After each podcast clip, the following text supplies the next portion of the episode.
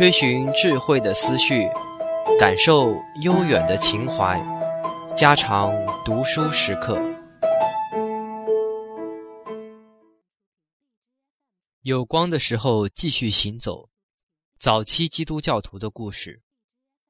五。可是，告诉我一些你自己的事吧。尤利叶斯说：“我曾看到你和那个美丽的姑娘在一起，显然你就住在她附近。”并且在帮他的忙，你难道不想做她的丈夫吗？我倒没有想到这一点，潘菲卢斯说。她是个信基督教的寡妇的女儿，我像别人一样帮助他们。你问我是否爱她，爱到想同她结合，对我来说这是个不容易回答的问题。可我要坦率地回答你，我也想过这个问题。不过有个小伙子正爱着她，所以我还不敢考虑跟她结婚。那小伙子是个基督教徒，我和那个姑娘他都喜欢，所以我绝不能做出任何伤害他的事。我就这样生活着，完全不把这个念头放在心上。我试图做一件事，去实践爱人类那条法则，这是我唯一要做的。只有到我认为合宜的时候，我才结婚。可是对姑娘的母亲来说，女婿勤快不勤快，绝不是一件无关紧要的事。她也许想要你做女婿。而不要旁人。不，对他来说这是无所谓的，因为他知道，不但是我，我们每一个人都心甘情愿的为他效劳。不论我做不做他的女婿，我都这样为他出力。如果我能够跟他女儿结婚，我就高高兴兴的去完婚。但是，即使她嫁给别人，我也还是快乐的。这是不可能的，尤利叶斯嚷道：“这是件可怕的事，你在欺骗自己。”这样。你还欺骗其他人。关于你，那个陌生人说的很对。当我听你谈的时候，不禁为你所描述的美好生活所吸引。但是转念一想，就认识到这全是无稽之谈，是把人引向原始野蛮状态，接近禽兽的生活。你打哪儿看出这是野蛮的呢？就在这里，你们成天劳动，没有钻研艺术与科学的闲暇和机会。你衣衫褴褛，手和脚都弄得很粗糙。你那位美丽的朋友，她完全可以成为美的女神，却弄得像个奴隶。你们既没有阿波罗的颂歌，也没有庙宇诗歌游戏，凡是众神为了使人生变得更美好而赐予人的东西，你们一样都没有。为了过上粗野的生活，就像奴隶或是牛马般的劳动，这不是肆意亵渎和违背人的意志和天性吗？又是人的天性，潘菲鲁斯说。但是天性究竟是什么？难道是虐待奴隶，让他们从事苦役，杀害同胞，使他们变成奴隶，并且把妇女当成享乐的对象吗？在构成生命之美上，这些都是不可缺少的。而在你看来，生命之美是人性的一部分，或者莫非人性指的是你必须爱一切人，并与之和睦相处，感到自己是人类大家庭中的一员吗？倘若你认为我们鄙视艺术和科学，你就大错特错了。我们非常珍视人类天生的各种禀赋，但是我们把人类的一切禀赋看作是达到我们毕生为之奋斗的唯一目标的手段。这个目标就是实现上帝的旨意。我们不认为艺术和科学只是供庸人来消磨时光的娱乐，跟人类所有的其他活动一样，我们要求人们通过艺术和科学活动来敬爱上帝，并爱自己的邻人。这一精神应贯穿在基督教徒的一切行为中。我们只把那些帮助我们生活得更好的工作称之为真正的科学，只把那些使我们的思想变得更纯洁、灵魂变得更高尚，在充满爱和劳动的生活中增添力量的活动叫做艺术。我们自己和孩子们尽量开展这样的科学研究，一有空暇，我们就高高兴兴地从事这样的艺术活动。我们阅读并研究流传给我们的著作，我们唱歌、绘画，我们的歌和画都鼓舞我们的精神，消除郁闷。使我们快活起来，因而我们不能同意你们对艺术和科学的应用方法。你们的学者竭尽他们的才能和本事来发明新办法，以便贻害人类。他们改进战争的方法，也就是杀人的方法，使之臻于完善。他们发明新的盈利手段，也就是说，使有些人得以在牺牲别人的基础上发财致富。你们的艺术是用来建造和装饰供奉神的庙宇的。你们当中有教养的早就不信神了。可是你们向别人灌输这种信仰，你们认为靠这种欺骗就能把他们控制在自己的掌握之中。你们为了纪念最有权势、最残暴的暴君而树立雕像，但是谁也不崇敬他，人人对他心怀恐惧。赞美非法爱情的演出在你们的舞台上畅行无阻。音乐是用来给你们那些在豪华的宴席上吃饱喝足的富人解闷的，绘画则是用来描绘淫秽场所里的种种场面的。凡是不曾被兽欲所驱使的正经人看了都会脸红。人类之所以被赋予有别于禽兽的高贵素质，并不是为了干这样的勾当，绝不是的。不应该仅仅把这些素质用来满足肉欲。为了献身于完成上帝旨意，我们更要发挥我们的最高禀赋。是的，尤利叶斯说：“假若人能够这么生活，这一切都是值得赞许的。但是这样来生活是不可能的。你们是在欺骗自己，你们不承认我们在保护你们。然而，倘若没有罗马军队的保护，你们能够过上这么舒服的日子吗？尽管你们不承认，你们还是沾了我们的保护的光。你自己也说，你们得到你们当中某些人的保护，你们不承认私有财产，却又利用它。”我们拥有私有财产，而且分给你们。你们不把葡萄白白送掉，却拿来卖掉，再买东西，这一切都是欺骗行为。倘若你们言行一致，那倒也罢了，但你们是在自欺欺人。尤利叶斯十分生气，就把心里的话和盘托出。潘菲路斯默默地等着轮到自己。当尤利叶斯把话说完后，潘菲路斯说：“你认为我们不承认你们在保护我们？”即加以利用，你错了。我们不需要保护也能获得幸福，而这种幸福是夺不走的。在你们看来，财产是由物质构成的；然而，即使我们摆弄物资，我们也不把它叫做自己的。谁需用它来维持生存，我们就给谁；谁愿意买东西，我们就卖给谁。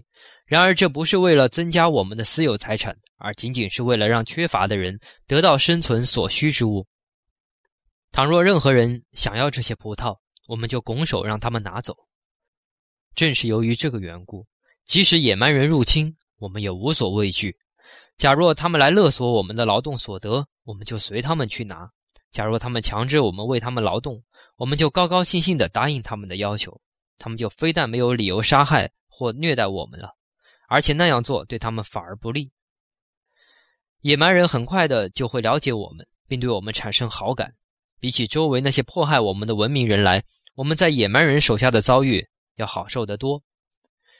你之所以谴责我们，是因为我们还没有完全达到我们的奋斗目标。也就是说，我们一方面否认暴力和私有财产，同时又予以利用。倘若我们是骗子，你就不屑于跟我们谈话了，不值得生我们的气或揭发我们，只能对我们加以鄙夷。我们心甘情愿地接受你的蔑视。因为我们的准则之一就是承认自己是微不足道的，但是倘若我们为了实现我们的主张所做的努力是真诚的，那么你责备我们进行欺骗就不公道了。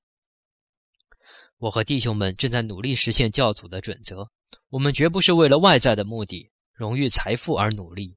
你也知道，我们并不承认这一切，而是为了另外一些东西。你们在谋求自己最大的利益，我们也一样。唯一的区别是，对于什么是利益，我们同你们在看法上是不同的。你们认为幸福存在于荣誉富贵之中，我们则有另外一种观点。我们的信仰告诉我们，给我们带来利益的不是暴力，而是逆来顺受；不是狂怒，而是放弃一切。我们就像阳光底下的植物一样，情不自禁的会趋向于我们的利益所在。我们确实还没有完成为了自己的利益所渴望做到的一切，可是那又有什么办法呢？你拼命想娶上一个最漂亮的女人为妻，想拥有最多的财富，但是难道你或是任何其他人达到了目的吗？即使箭没有射中靶心，难道射手会因为多次失败就不再射击了吗？我们的情况也是这样。根据基督的教导，我们的幸福存在于爱中，我们在谋求我们的利益。在这个过程中，每个人都以不同的方式或多或少遭到失败。有道理，但是你们为什么对人类的全部智慧一概不相信，把背转过去？唯独信仰你们那位钉在十字架上的教主呢？你们在他面前的奴性和屈从使我反感。你又误会了。有人看到我们实践教理，就以为我们是在教主的命令下虔诚的信仰什么。这些人都误会了。相反的，凡是全心全意向真理求教，想和天父保持团契，寻觅真正的幸福的人，就必然会踏上基督走过的路。因此，也就必然会把他当作领路人而跟随他。一切爱上帝的人都会在这条路上相逢，你也会走上这条路的。他是上帝的儿子，是上帝和人之间的媒介。之所以如此，并不是由于任何人告诉过我们，我们就盲目相信了，而是因为一切寻求上帝的人都会在自己跟前找到上帝的儿子。只有通过他，他们才能理解、看见并且认识上帝。对此，尤利叶斯没有回答，默默地坐了良久。你幸福吗？他问道。我再满意不过了。尽管如此，我时常感到困惑，隐隐然有一种歉疚的感觉。正因为如此，我才无比幸福。潘菲鲁斯微笑着说道：“是的。”尤利叶斯说：“倘若我没有遇到那个陌生人而投奔了你们，说不定我也会更幸福一些了。”哦，你既然有这样的想法，何妨现在就来呢？我的妻子怎么办？你曾告诉过我说他倾向于基督教，那么他就会跟你一道来。嗯，可是我们已经开始了一种不同的生活，我们怎么能摆脱他呢？我们已经开始了，就必须坚持到底。尤利叶斯说，他想象着这事将会引起父母和亲友的不满，尤其是这个变化将会耗费很大的精力。这当儿，跟潘菲鲁斯作伴的那个年轻姑娘在店门口出现了，有个青年陪着她。潘菲路斯迎了出去。青年用大的尤利叶斯也听得见的声音说：“是西里尔派他来买柔皮的。葡萄已卖光，买下了小麦。潘菲鲁斯劝那个青年陪马达丽娜回家去，由他来买柔皮带回去。他说：‘对你来说，这样更愉快一些。’不，马达丽娜跟你一道去更愉快。”青年说罢，走掉了。尤利叶斯把潘菲路斯介绍给店里的一个熟悉的商人。潘菲路斯把小麦装进两个袋子，把小的递给了马达丽娜，自己拿了重的，向尤利叶斯告了别，和年轻姑娘一起离开了这个城市。当他拐进一条横街的时候，他回过头来朝尤利叶斯点了点头，脸上泛着喜悦的微笑，对玛达丽娜说了些什么，然后他们的踪影就消失了。是的。倘若当初去投奔他们，我会过得更好一些。”尤利叶斯自言自语道。两幅图景交叉着浮现在他眼前：一幅是身体强壮的潘菲露斯和那位健康的高个子姑娘，头上各顶着一只筐子，他们那善良的脸上容光焕发；另一幅是他自己那个今天早晨才离开还得回去的家。他那个娇生惯养的美丽的妻子，身着华衣，珠光宝气地躺在毛毯软垫上，而他对她已经生厌了。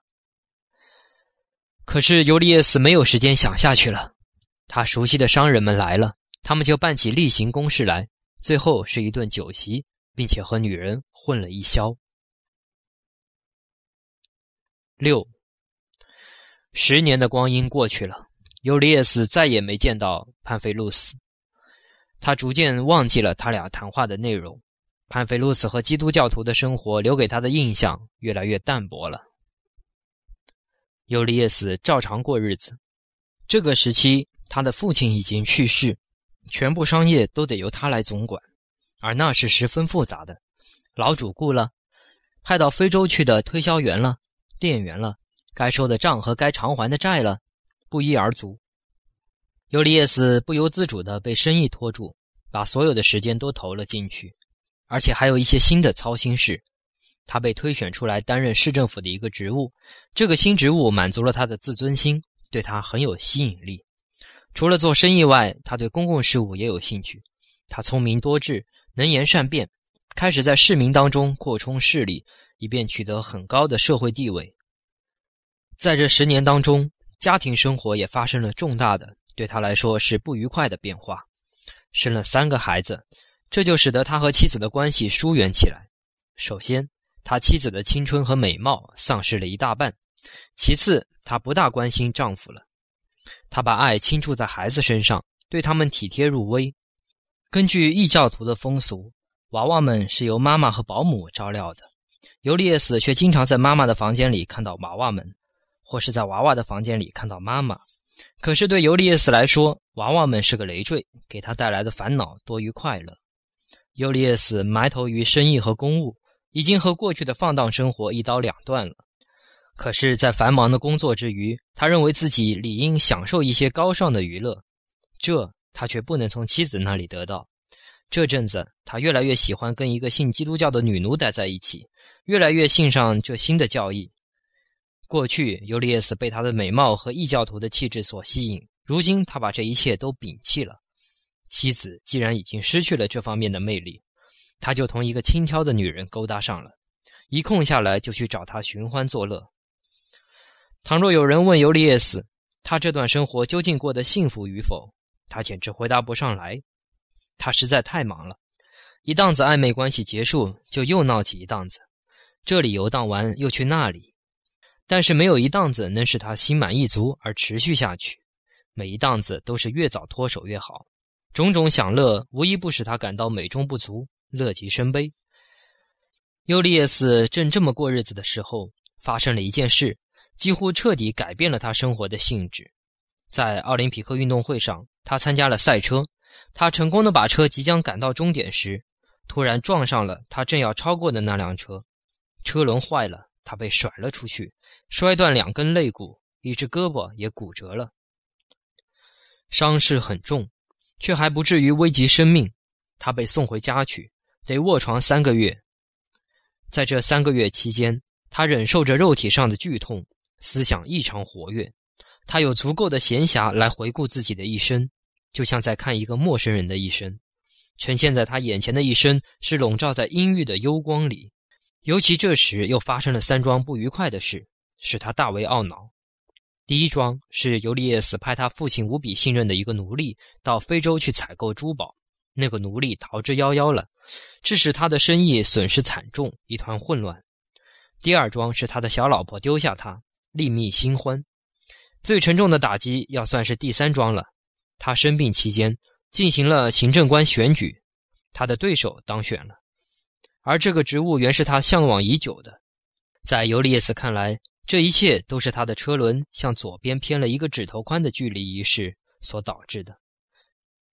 他孤零零一个人躺在床上，不由自主地想到，他的幸福竟被这些微不足道的小事所摆布。又联想到其他的事情，然后勾起了过去的不幸，以及他怎样打算投奔基督教徒，还想起分别了十年的潘菲洛斯。他跟妻子谈话以后，对这些回忆的印象就更加深刻了。他生病的期间，妻子经常陪着他，把女奴告诉他的关于基督教徒的事，通通讲给他听了。这位女奴曾在潘菲洛斯所在的同一个聚居区生活过，而且认识他。尤利叶斯想见这位女奴，他来到她床畔，事无巨细地说给她听了关于潘菲露斯的事情，讲得格外详细。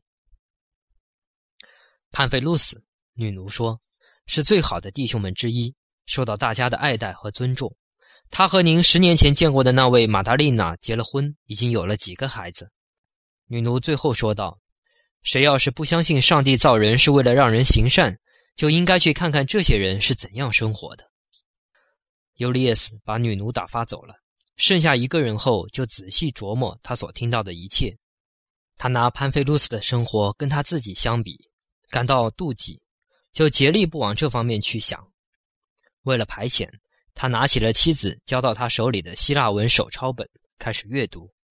上面写道：“道路分生路与死路两条，生路乃是：第一，要爱创造你的上帝；第二，要爱别人。”像爱自己一样，己所不欲，勿施于人。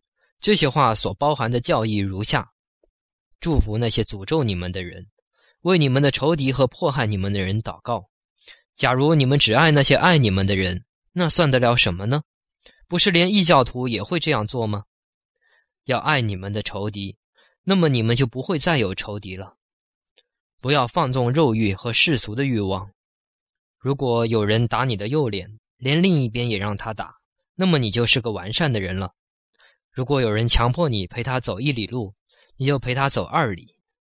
如果有人拿走你的东西，莫去要回来，因为你不该要。如果有人拿走你的外衣，连内衣也让他拿走。谁向你要什么，就给他，不可去要回来，因为天父希望人人都能分享到他那慷慨的恩典。恪守十戒而施舍的人有福了。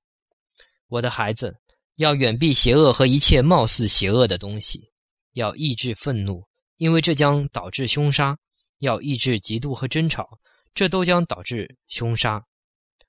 我的孩子，不可生邪念，因为这将导致私通；不可猥亵，因为这将导致奸淫。我的孩子，不可欺骗，因为这将导致盗窃；不可贪财卖弄。这都将导致盗窃。我的孩子，不可怨天尤人，因为这将导致亵渎神明；不可目空一切，居心险恶，这都将导致亵渎神明。要谦和，因为谦和的人将承受世界；要忍让、顺从、温柔、谦卑、善良。对你听到的话，要随时心存戒备，不可骄傲自满，让狂妄攫住你的心灵。诚然，不可让你的心灵依附于自尊自大者，要结交正义的、爱好和平的人。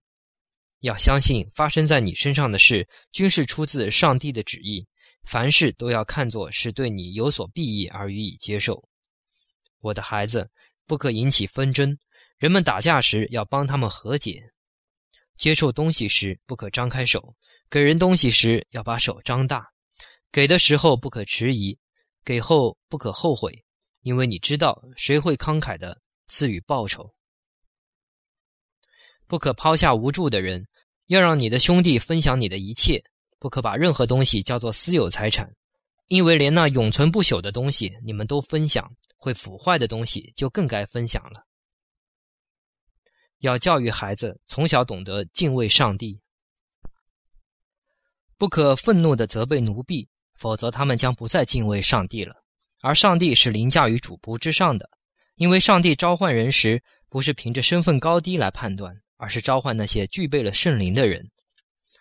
死亡之路是这样的：第一，它是邪恶而充满诅咒的，这里遍布凶杀、放荡、肉欲、奸淫、抢劫、偶像崇拜、巫术、毒害、强奸、伪证、假冒为善、欺诈、诡计、骄傲、暴怒、蛮横、贪婪、猥亵、憎恶、侮慢。放肆虚荣，这里有迫害贤良、仇视真理、热爱谬误的家伙。他们不承认好人将有好报，他们不崇善，也不服从正义的审判。他们弃善尚恶，把温存与耐心撇得远远的。这里有着慕虚荣、渴望得到酬劳的家伙。他们对邻居漠不关心，不肯为操劳过度的人工作，对造物主一无所知。他们屠杀儿童，破坏圣所，不照顾困苦的人。残害受压迫者，袒护富人，非法审判穷人，是十恶不赦的罪人。孩子们，对以上各等人，你们可要严加警惕。正如真正追求真理的人阅读阐述别人思想的书时，通常会有的那样，尤利叶斯还远远没有读完手抄本，就感觉到他整个的心灵都跟传播这些思想的作者融合在一起了。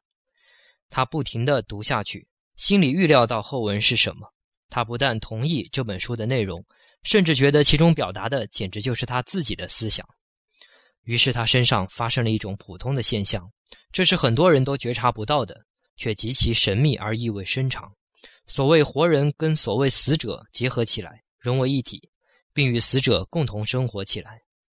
尤利叶斯的心灵和记下这些思想的那位作者的心灵合为一体了。他这才开始回顾自己以及自己的一生。他觉得自己和自己这一生都彻头彻尾错了。他不曾真正的生活过。他为了生存而从事的种种劳动，以及他所受到的种种诱惑，把他过上真正的生活的可能性破坏了。我不愿意毁灭生命，我想活下去，走生活的道路。他自言自语道：“过去他们见面时，潘菲洛斯对他说过的所有的话，他都想起来了。”如今他觉得这一切都是那么明确和不容置疑。他感到惊讶的是，自己怎么竟相信了那个陌生人的话，而放弃了投奔基督教徒的打算？他还记起了陌生人对他说过的这句话：“等你取得了人生的经验后再去吧。”No，我已经取得了人生的经验，却什么也没找到。他还记起潘菲露斯曾对他说过：“不论他什么时候去，他们都会高高兴兴地接纳他。”哎，我错了，吃够了苦头。他自言自语道。我要放弃一切去投奔他们，像这里写着的那样来生活。他把这个计划告诉了妻子，妻子听了他的主意很高兴。他样样都准备好了，只剩下付诸实施了。孩子怎么办？把他们一道带去呢，还是留给奶奶？孩子娇生惯养的厉害，他们怎么经受得住艰苦生活的种种考验呢？女奴提出陪他们一道去。可是做妈妈的替孩子担心，说还是夫妻俩单独去，把孩子留给奶奶好一些。他俩都打定主意这么做了，一切都决定下来了。只是尤利叶斯病了，使这个计划没法进行。